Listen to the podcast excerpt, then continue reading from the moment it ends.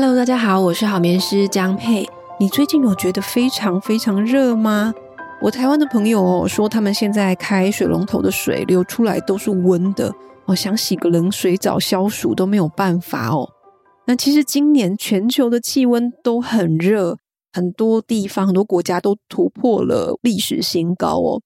我人在英国，当然对比台湾相对来说，我们的夏天当然没有这么热嘛，我们比较好一点。炎热的时间没有这么长，但是呢，因为这边绝大多数的家庭都没有装冷气，那我们的电风扇是属于比较软弱无力的那一种，我觉得没有什么效果啦。我很怀念台湾的电风扇哦。那加上英国住宅这里的建筑，它其实是走比较保暖路线的，它的散热其实不太好，它就是要整个把这个热气 keep 在我们的房子里面哦。所以，像我们的房间基本上都是铺地毯哦，没有像台湾，跟我们大部分都是比较凉的瓷砖哦。所以，当英国的气温升高的时候，我们其实也是非常非常有感哦。那我记得去年有一次，也是七月的时候哦，气温高达了四十度哦，我真的不是开玩笑，那好可怕哦。我连待在家里没有动，我整个那个汗就一直冒，一直冒，一直冒。哦，那电风扇吹也没有什么效果哦，那个风吹过来都是热的，好像在沙漠一样哦。这种情况真的很需要一台冷气哦。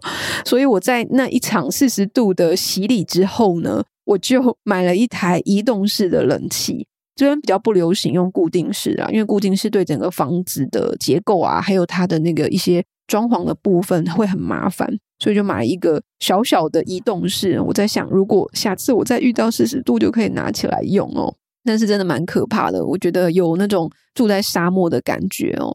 好，那那一段时间当然晚上也很难睡觉啦。所以我今天的主题，我们就是要来聊哦，天气很热的时候，我们在照顾小孩上面，或者是对于我们自己大人或者是小孩的睡眠，有没有需要特别注意的地方哦？好，那夏天的确，其实相对来说是比较不好睡的季节，有一些夏日限定的睡眠问题哦，的确跟天气太热啊，或者是光照时间比较长有关哦。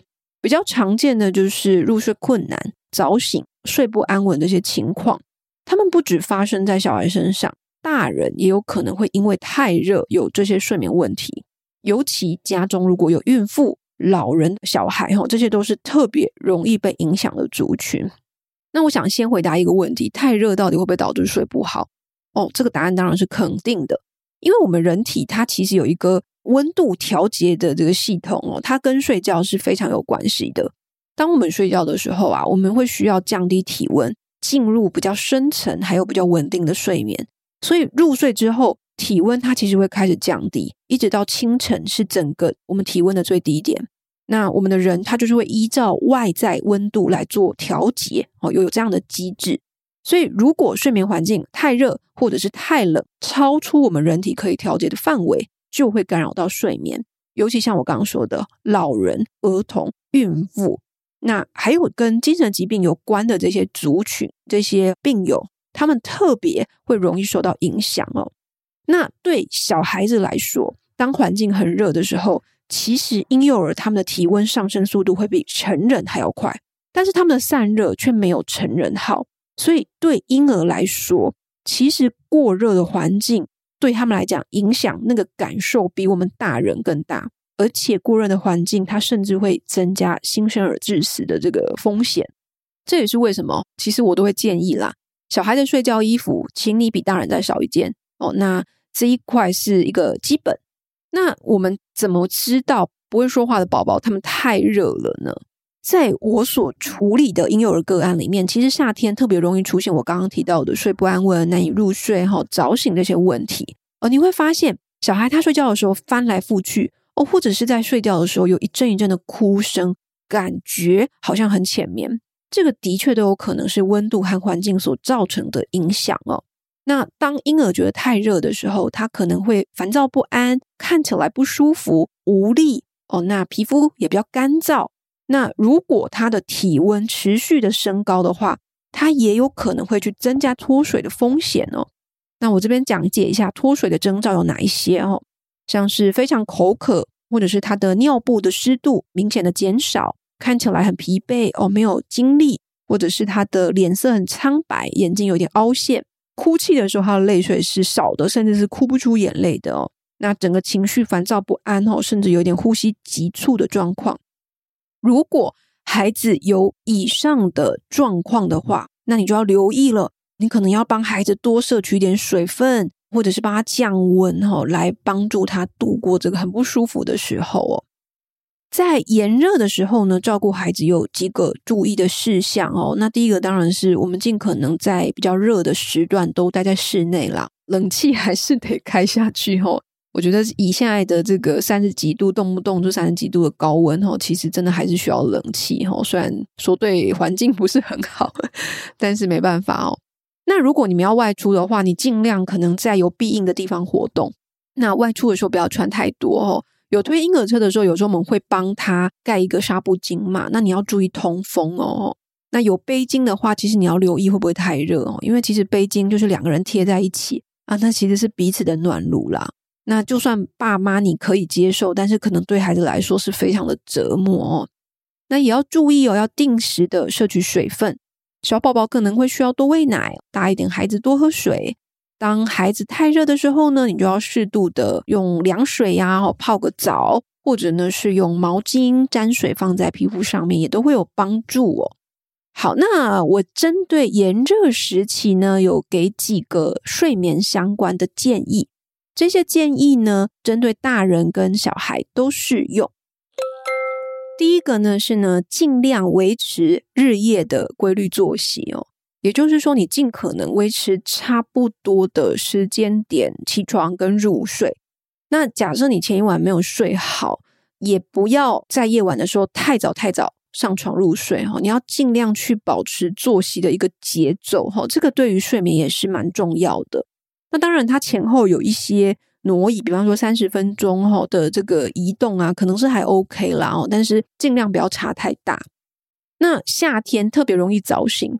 那因为这个夏天主要是这个光线的关系哦。那假设你醒过来的话，你就起来吧，因为你大概也知道自己睡不睡得回去哈。那你可以利用这个额外的早晨时间散个步啊，或者是读书啊、看书。如果小孩没起床的话，或者做一点工作上的事情，开窗通风哦，你避免在床上赖床，这个也是蛮重要的。第二个呢是关于卧室的温度哦。我们在欧美国家的话，他们的建议睡眠温度大概都是十九度到二十一度之间啦。不过你也知道，就是他们的体质跟我们不一样嘛，那他们从小就冷到大的哈，所以对我们来说，这个还是有点冷。以台湾的习惯来说，我觉得大家可以抓二十三度到二十四度之间会比较适合。通常超过二十五度，它可能就会干扰睡眠了哈。但是也要留意哦，因为。有时候我们很热的时候开冷气，你会一次想要把那个冷气的那个按钮按到最底，按到不能按为止哈。我也会这样子，但是你要注意一下哈，因为冷气它可能会让整个房间急速的降温哦，那你就睡着了哈。但是冷气的温度尽量也不要低于十七度，就是不要让整个房间的温度低于十七度，因为太冷，其实撇开那个会感冒啊这一些状况的话哈，太冷也会去干扰睡眠。第三点呢是，如果你睡前太热的话呢，你可以稍微用凉水哦，或者是微温的淋浴去帮助你入睡，做一点睡前的淋浴哈，这个对小孩也是可以的哦。那如果说淋浴比较不方便的话哈，你光用泡个凉水或温水泡脚，它也是有类似的效果哦。第四点呢是会建议说你在白天的时候多补充一点水分哦，那你多补充这个水分，它可以去增加睡觉的时候它温度调节的能力。但是要注意哈，不要睡前突然喝了一堆水，不然你可能睡觉的时候你会一直想起来跑厕所，这个也会干扰到你的睡眠哈。所以我们尽量是在白天的时候多喝水就好了。第五点呢，是在白天没有这么热的时候哦，你可以去进行一些体能的活动，活动时间其实也是很重要的啦，它可以帮助我们维持比较规律的作息。那可能是。因为天气热的关系，所以可能那个时间点会落在，比方说像清晨哈，早点起床就可以早上做一点点运动。那或者呢是可能傍晚哈，就是没有这么热的时候哈。那当然这个运动坦白说，我觉得很需要意志力，不然大部分的时候我们可能都会想要一直待在冷气房里面哈。所以这个就是要靠个人的意志力啦。第六点呢，就是尽量避免酒精哈，或者是抽烟哦。那在夏天的晚上，我们大人有时候会想要喝一杯冰凉的啤酒嘛，哦，可能会觉得有一点凉凉的这个酒精饮料很快乐哈。好，但是要注意哦，其实酒精哦，很多人都以为酒精它可以帮助睡眠，但是其实酒精它会去抑制深度的睡眠，也就是说，它会让我们的睡眠品质降低，它也可能会造成你的夜醒，而且通常你喝完酒之后，隔天会更疲劳。那酒精它还会可能引发，比方说夜间出汗呐，哈，或者是比较容易脱水，哈。所以当天气很热的时候，你反而要更节制的饮用酒精。这个是一个针对大人的小建议了。然后也避免吸烟，哈，吸烟也是有类似的状况，哈。第七点呢是衣着，就是衣着呢尽量选择比较通风、比较舒适的棉质衣服，哈。那注意哦，如果说小孩跟大人比的话，小孩最好都少穿一件，因为我们刚刚有提到，小孩其实比大人更怕热哈。所以呢，如果你们在同一间房间入睡的话，那小孩可能要稍微再穿少一点，或者说他的衣服的质量要再少一点，是需要注意的。最后一点呢，是遮光的窗帘哦。如果你们在夏天的时候，家里的人。有开始有早醒的问题，我刚好提到早醒也是一个夏季很常见的睡眠问题。你要留意哦，清晨的时候阳光会不会透进房间？哦，可能在五点多的时候，你的身体因为光线的进来房间，你的身体开始苏醒哦。那这一块呢，你可能要使用遮光效果比较好的窗帘，或者是大人的话啦，就是戴个眼罩哦。那能达到全黑就是最好的哈，这个是对于早醒的常见的疑问，我们的应对方式。好，今天的分享就到这里喽，希望可以帮助大家呢好眠度过炎炎夏日哦。